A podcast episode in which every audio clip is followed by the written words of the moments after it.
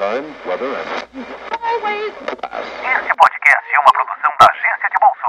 Conteúdo para freelancers e microempreendedores.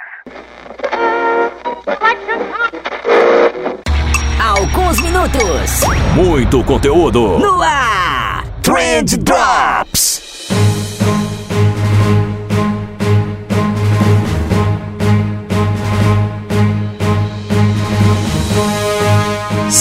Salve social media, salve empreendedor, salve ouvintes! Seja muitíssimo bem-vindo ao Trend Drops, seja muitíssimo bem-vindo a esse programa maravilhoso que eu trago aqui pra vocês sempre que a minha vida tá um caos, sempre que eu não sei mais o que fazer de tanta coisa que tem na minha agenda, eu trago aqui um Trend Drops pra dar uma aliviada nas minhas tarefas. Então, caso você não saiba, seja novo nesse mundão aqui de podcast, meu Deus, esse daqui não é o Trendcast, a gente não tem convidado nesse episódio, esse daqui é o Trend Drops, que é um programa que eu costumo trazer aqui pra vocês quando eu não consegui editar o episódio convencional ou quando faltou tempo pra gravar com alguém, que foi o caso dessa semana. Mas eu prometo que esse episódio aqui ele vai ser bem legal, porque eu sou legal, se eu sou legal, o programa vai ser legal também. E sabe o que mais vai ser legal? Editor, troca a música porque antes da gente ir pro tema do episódio de hoje, eu quero falar do mais novo lançamento da agência de bolsa, eu quero falar do Jornada Social Media. Sim, meus amigos, nossos pacotinhos de arquivos estão de volta e agora eles estão melhores do que nunca. Se você acompanha a gente há bastante tempo, você já deve saber, lá nos itos de 2017, mais ou menos, a gente começou a vender uns pacotes de arquivos e tal, né? Era o Social Media Box. Depois a gente fez mais alguns, tinha o Text Box, Freela Box, enfim, tinha outros pacotes de arquivos, eles eram muito bacanas, muito legais, todo mundo curtia. Mas o problema é que o pessoal curtia tanto que começaram a piratear, doidado o produto, era gente vendendo no Mercado Livre, era Freela Social Media, Marketbox, Social Media na caixa. Enfim, o pessoal trocava o logo, trocava o nome e vendia como se fosse deles.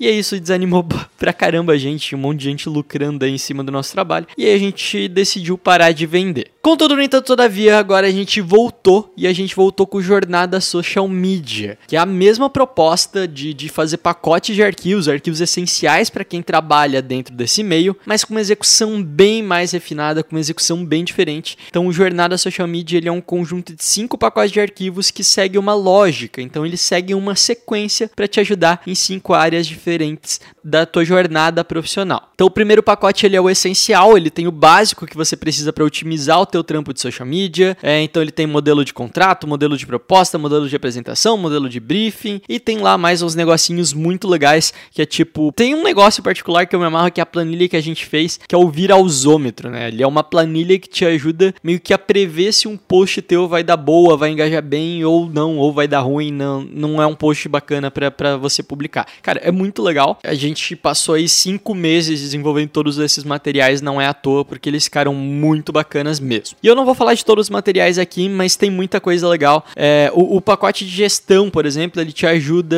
com a parte de gerir a tua empresa mesmo, a questão de contrato, fluxo de caixa, checklist de entrada de novo cliente para você saber os passos, os processos que você tem que executar quando entra um novo cliente na casa.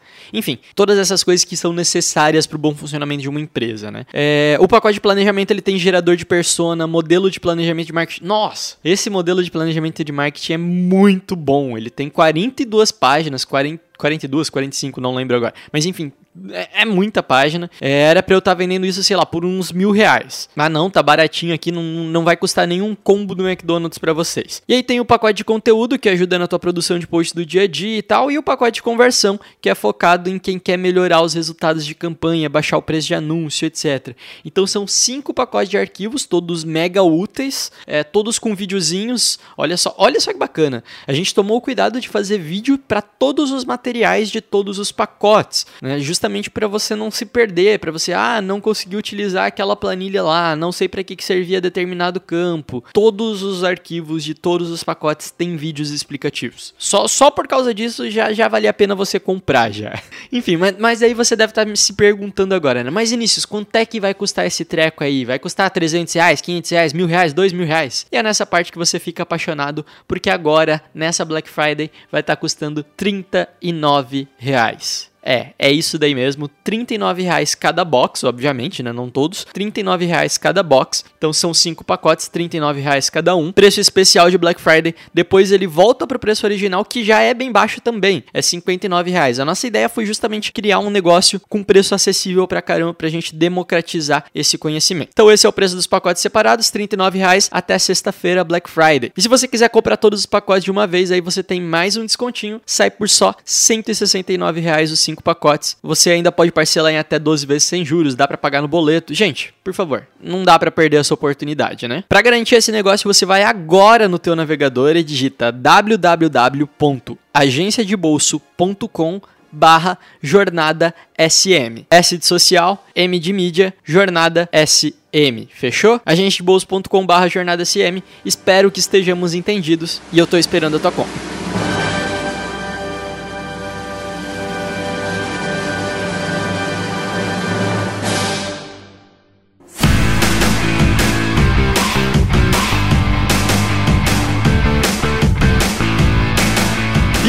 É Black Friday, eu tenho um segundo recadinho para vocês. E esse daqui foi o pessoal do Share que mandou eu avisar. Sabe a galera do Share que faz aqueles eventos massa de social media, uns cursos bem diferentão pelo Brasil todo e tal? Então, eles mandaram eu avisar vocês que eles estão com uma porrada de curso presencial que vai acontecer em 2020, tudo com desconto. E, cara, tem curso de planejamento, tem curso de ads, curso de gestão de projeto, de copy, de, de Google Ads, mano, mais de 27 cursos que já estão confirmados para o ano que vem e todos eles estão com 30% de desconto para quem comprar nessa Black Friday. E o diferencial desses cursos, o bacana do Share proporcionar isso pra gente é que são todos cursos presenciais, né? Então não tem aquela desculpa de ah, mas eu não gosto de curso online, eu não consigo me concentrar. Cara, é só você entrar no site, ver onde vai ter uma turma perto de ti, se for o caso, pega aí um ônibusinho interurbano e bora aprender com a galera do Share que eles manjam muito da área de mídias sociais. Para você ver a lista completa com todos os cursos locais, é só você acessar o site tudodeshare.com.br barra especiais barra Black Friday. Ou se preferir, tem o link na nossa bio também. Fechou? E agora sim, agora chega de jabá, vamos pro episódio de hoje.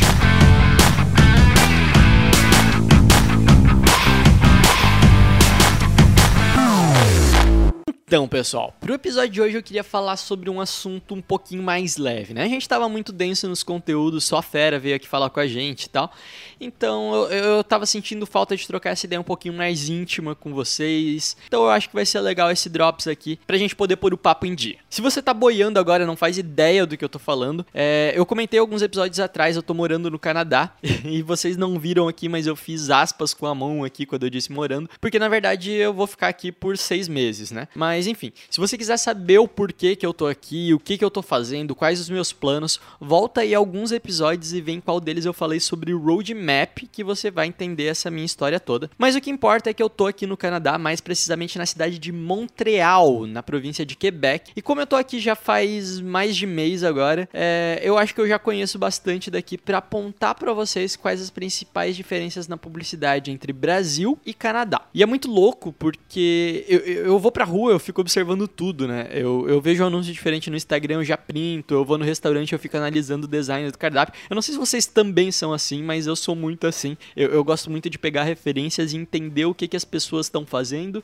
e tentar entender o que, que o publicitário, o que, que a galera da agência estava pensando na hora que soltou aquela publicidade na rua, alguma coisa assim. Então eu sou muito paranoico com isso, né? E quando eu vim aqui pro Canadá, na verdade toda vez que eu viajo eu já faço isso, mas quando eu vim aqui pro Canadá, eu tentei focar muito nisso justamente justamente porque eu tava pensando em algum momento dessa viagem gravar um, um, um podcast sobre as diferenças de publicidade entre Brasil e Canadá. Cara, é, é muito louco ver essa como a diferença cultural implica nessas coisas. Mas a primeira coisa que vocês precisam saber, para vocês terem uma noção do que eu tô falando, né, é que Montreal é uma cidade francófona, francófona, fran, fran, francófoda. É, não sei, mas eles falam francês aqui, né? O Canadá ele tem duas línguas oficiais, o francês e o inglês, e o idioma oficial da província de Quebec, que é onde fica Montreal, que é onde eu tô morando, é o francês. Então esse daí é o primeiro ponto. É, muito da, então muito da cultura da, de comunicação e de publicidade aqui da cidade tem uma influência europeia muito grande, né? Uma influência europeia bem direta, assim, que você vê dentro dentro da comunicação, da forma como eles se expressam, da forma como as peças são criadas, da forma como a mídia chega nas pessoas. E outra coisa para você se situar aí é que a cidade de Montreal ela tem quase 2 milhões de habitantes, então se você quiser ter um comparativo brasileiro, ela é tipo do tamanho de Curitiba, no Paraná. É, com a diferença que aqui, aqui sim é mais frio que Curitiba.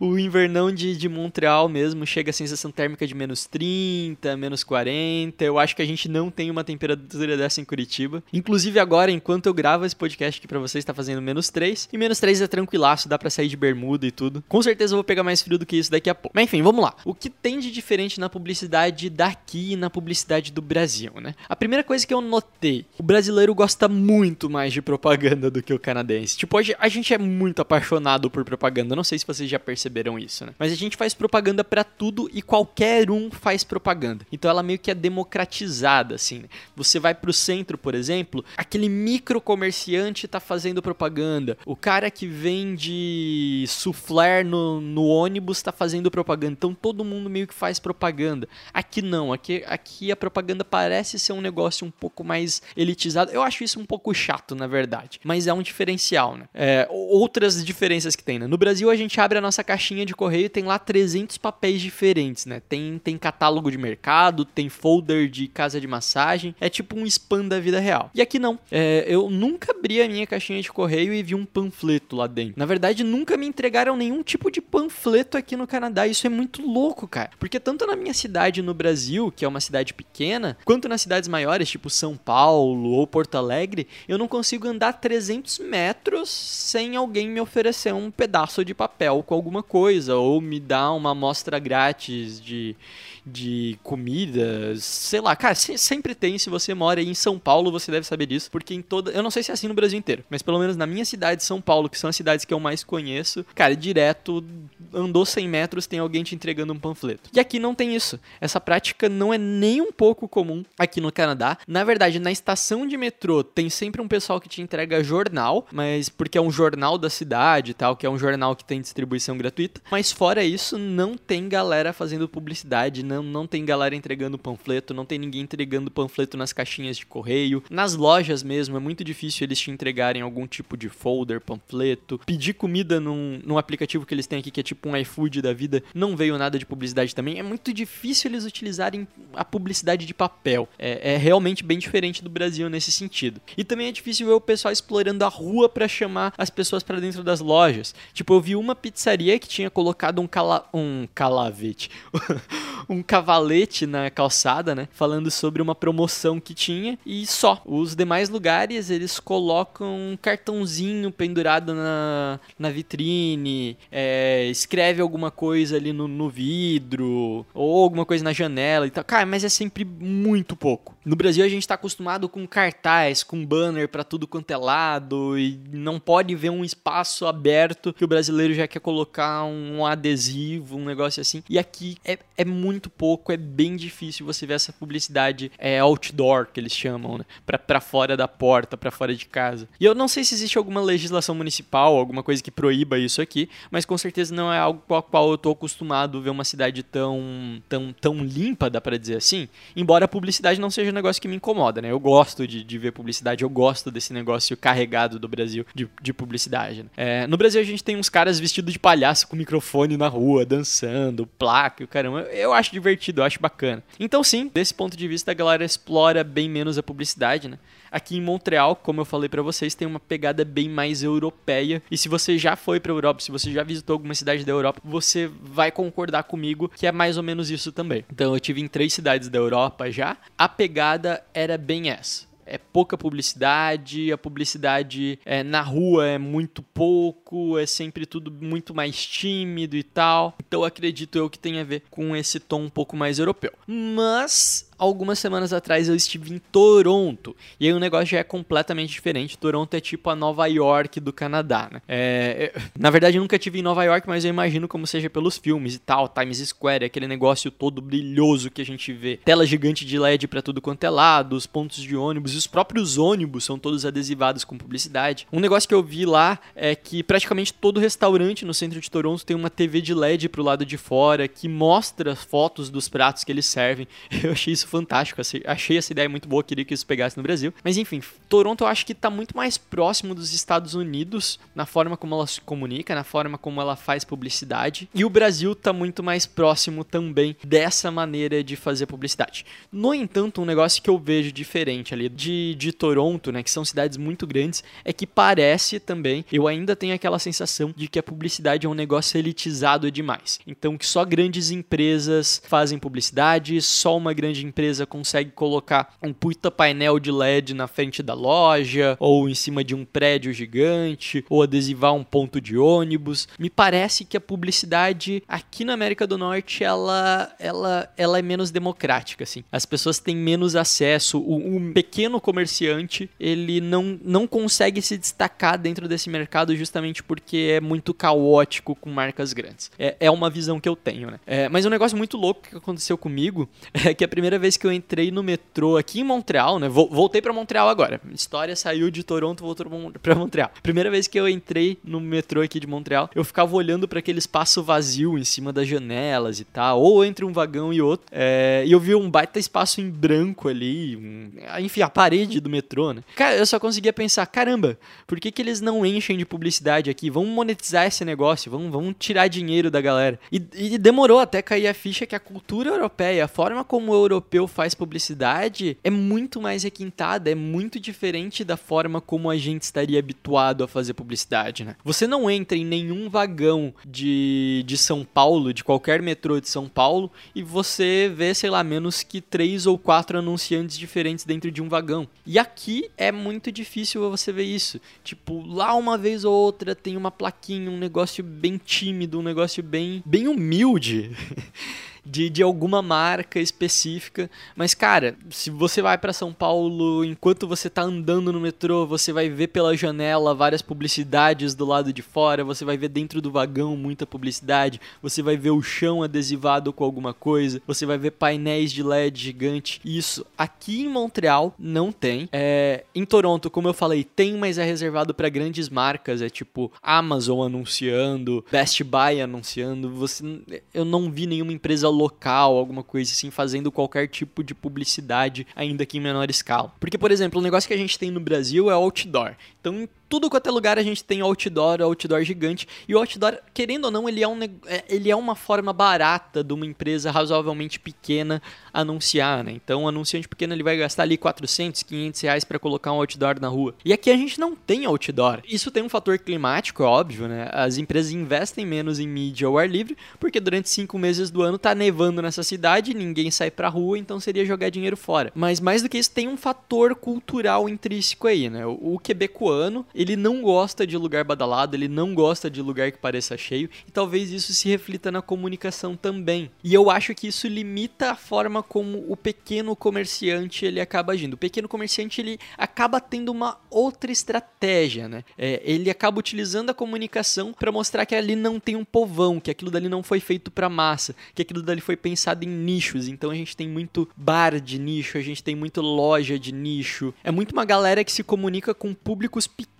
né? Que, que vão entender a proposta daquele local, que vão entender aquele conceito e aí sim vão recomendar o lugar. Então tem um conceito aqui no Canadá agora que tá bombando bastante que são os speakeasies bars, que são os bares secretos. É tipo uma portinha que você entra em um lugar meio escuro, assim, você entra numa rua, daí depois você desce um, um bequinho, entra numa portinha ali, aquele negócio parece um, um ponto de tráfico de droga, mas não. No que você abre a porta lá tem um mega bar, tem, tem um barman soltando fogo pela boca, tem um cara preparando uns drinks bonito, da hora, comida boa, enfim, a proposta deles é justamente ser um bar escondido. Tem, tem um monte desses bares bombando agora no Canadá. E aí tem uns que são mega conhecidos, é, mas tem vários deles que não tem perfil no Instagram, você não encontra no Google nada. Nenhuma placa na porta eles colocam. São bares completamente desconhecidos, que para você poder ir lá, você tem que conhecer alguém que já tenha ido, que sabe onde fica e que te leve até lá. E aí quando você chega, né, você pega, você entra lá no, no bequinho que eu falei, um negócio que parece de, de traficante de droga, um negócio, no que você abre a porta, essa porra tá cheia. Tem muita gente lá dentro e isso é muito louco, porque é tipo de modelo de negócio que se baseia 100% no boca a boca. Eles não têm outra mídia para fazer marketing para eles. Eles não utilizam o Instagram, eles não utilizam o Facebook, eles não utilizam panfleto, eles não utilizam nada. É um bar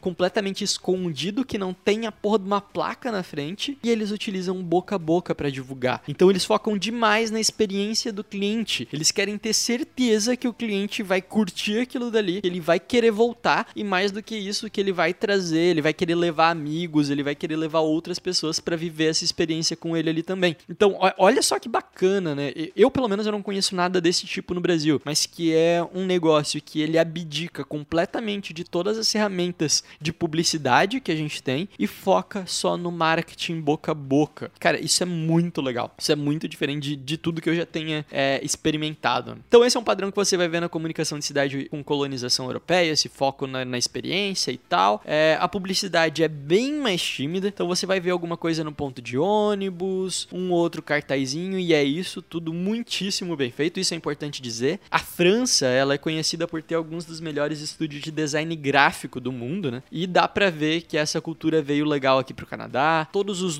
são muito bonitos, cardápio, fachada. É difícil a gente encontrar um negócio feito por sobrinho, assim, sabe? Aquele negócio que a gente vê que, que foi feito por alguém no, no Word. Cara, é difícil encontrar. A maioria das marcas que eu vejo aqui são muito bonitas. Cara, eu vou printando um monte de coisa aqui, assim, eu vou mandando pro, pro grupo da galera. Porque, cara, é, é realmente tudo muito bem feito. Enquanto no Brasil eu sinto que meio que é o contrário, né? É difícil a gente achar algo que realmente é bonito, que tem uma marca bem acabada. É... A maioria das coisas é meio amadora. O que eu acho, como eu falei antes, que contribui para essa democratização da comunicação. Não acho que seja um defeito do Brasil, né? É... Mas tá, vamos falar de digital agora, que eu sei que vocês gostam de marketing digital. Quando a gente fala de marketing digital, eu acho que a gente pode aprender muito com o pessoal da América do Norte, viu? E aqui eu vou falar de maneira mais ampla mesmo, porque tanto aqui quanto em Toronto a minha experiência foi muito legal. Acredito que nos Estados Unidos deva seguir a mesma tendência. E eu não tô nem falando de criatividade, de ter uma peça bonitinha no Instagram, de fazer uns stories. Cara, não é isso. Eles fazem isso muito bem também. Todo post patrocinado que apareceu para mim é, parece ter sido feito por uma agência, é bem acabadinho, não vi nada feito nas coxas, não vi nada com mais de 20% de texto e tal. Isso tá, tá tudo certo. Mas o que me surpreendeu mesmo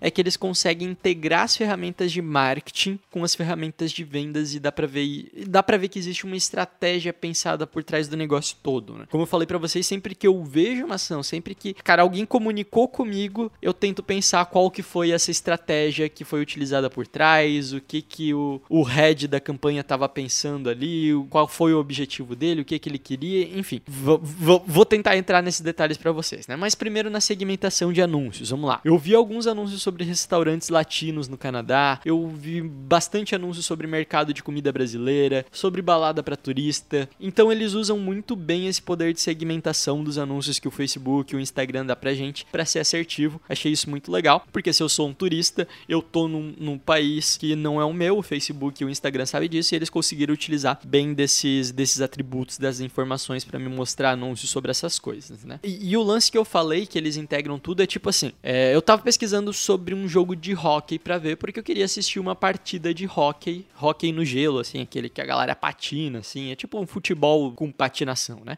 Enfim, show como acontece no Brasil também, dá uns minutinhos, começa a aparecer lá anúncio para mim de hockey, foi eu jogar no Google, meu Facebook, meu Instagram, começou, ah, hockey, hockey, hockey, hockey, hockey, e é isso daí, show de bola até aí, tudo certo, o brasileiro também sabe fazer remarketing. Mas o negócio que me surpreendeu é que não aparecia tipo, ah, assista um jogo de hockey com a gente. É, a, a publicidade, ela já me trazia qual era a próxima partida, dia, horário e o link para eu comprar os ingressos. Eu achei isso muito legal, cara. Porque dá pra ver que tem um cuidado ali, né? Eles não fazem um anúncio de remarketing genérico que fica rodando direto. Eles vão atualizando o anúncio de remarketing a cada partida. É, isso deixa o negócio muito mais persuasivo. Eu ver que tem um anúncio é, para um jogo da próxima quarta-feira é muito mais persuasivo do que o cara simplesmente falar: ah, clica aqui e compra ingresso aí para quando tu quiser. Né? É, existe um senso de urgência ali, existe uma pegada que é muito da hora. E como eu falei, os anúncios são sempre muito bem feitos, né? Mas aí beleza. O anúncio me incomodou ali um tempinho até que eu comprei o negócio. E a partir do momento que eu compro, diferente do que sempre aconteceu comigo em todo lugar, eu paro de receber a publicidade sobre o jogo. E isso é muito bacana, porque eles lembraram de adicionar lá, depois que o cara compra, eu excluo ele da minha segmentação. E isso é extremamente importante. Isso muita gente falha na hora de fazer os anúncios. Ou melhor, né? Eu parei de receber publicidade sobre o ingresso do jogo, mas eles passaram a me exibir publicidade sobre a camisa do time, sobre o combo de pipoca e cachorro quente que eu posso comprar com desconto para comer no dia do jogo, é... e até sobre o preço do estacionamento caso eu vá de carro no dia do jogo. Então eles começaram a fazer, eles começaram a utilizar do remarketing para fazer um upsell. Então ao invés deles queimarem dinheiro comigo, mostrando mais anúncio de jogo, que é o que muita gente faz no, no Brasil, queima dinheiro ali com alguém que já comprou o ingresso, eles começaram a utilizar esse poder do remarketing para me fazer um upsell, para eu comprar pipoca cachorro quente deles, para eu comprar já o, o ticket do estacionamento com antecedência, enfim. Então só aí já é uma experiência diferente na questão do anúncios. Toda a experiência eu achei muito bacana, né?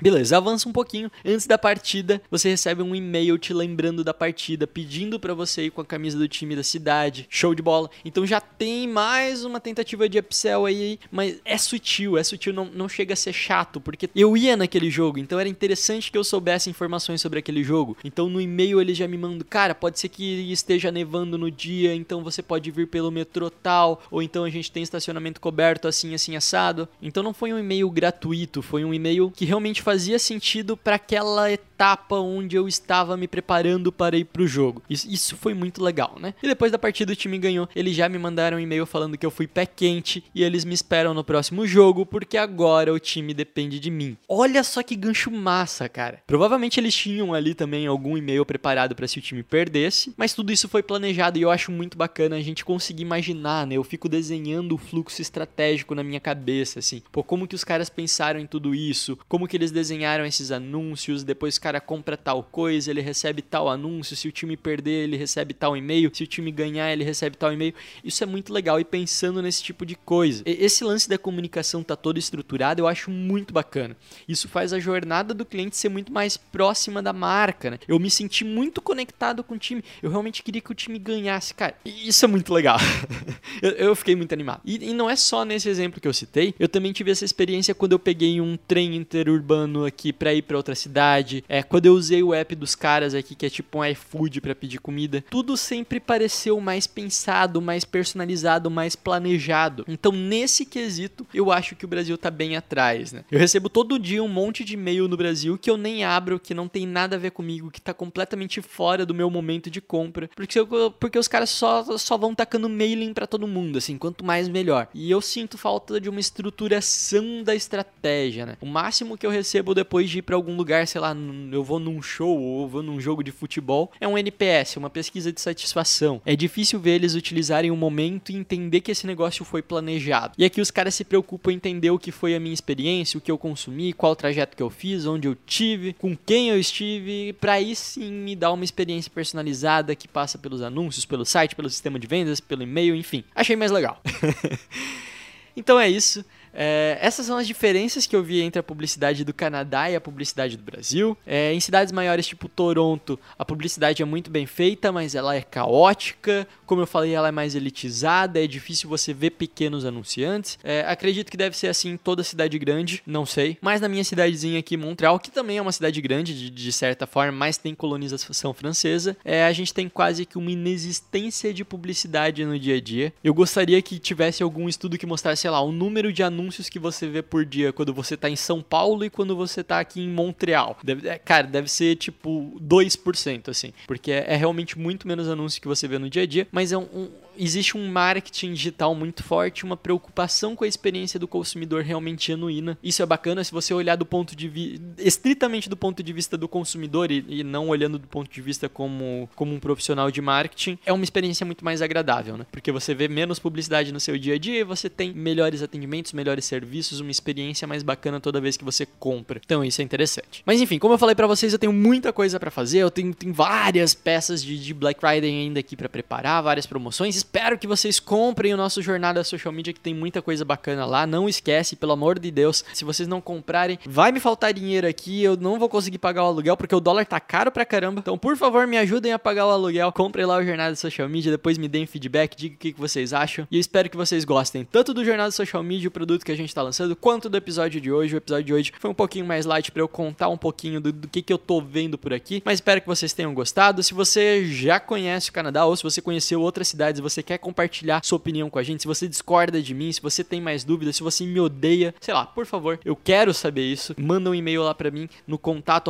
agenciadebolso.com. E por hoje é só, eu vou ficando por aqui e a gente se vê na próxima quinta. Valeu!